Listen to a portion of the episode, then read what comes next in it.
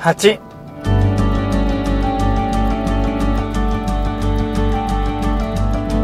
こんにちは誠です。Ready for Easter 今日はマタイの26章からです。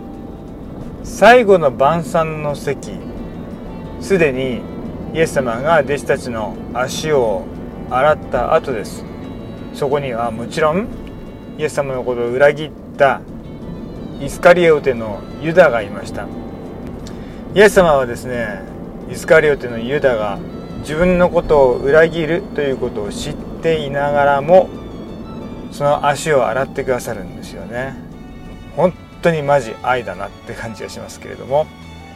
でもその後にですねイエス様はイスカリオテのユダが裏切るんだということを弟子たちの前で言います。もちろんその時には名前出してませんけれどもその時に弟子たちが誰が裏切るんですか？誰が裏切るんですか？まさか私のことではないでしょうねというふうに確認し始めるんですね。その時にイエス様が私と一緒に手を鉢に浸しているものはそれだって言うんですよ。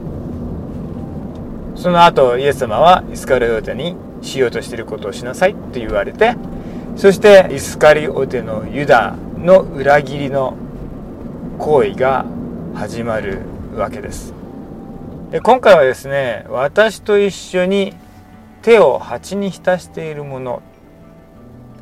えとても象徴的だと思いますね。鉢の中に2人の手が浸ってるんですよ。片や裏切る手。そして片や全ての人の手が罪を犯したわけですけれどもその罪を全て背負った手。その両手には釘が刺されます。私たちもイエス様が持っていらっしゃる手と全く同じ手を持ってますけれどもでもイスカリオテのユダと同じようにイエス様の悲しまれることを行った。そういった意味では変わりませんね。でもこんな罪人のためにイエス様が十字架にかかってくださったんだというイエス様がしてくださったことをこの受難週に特別に覚え続けていきたいと思います。祝福がいっぱいありますように。じゃあね。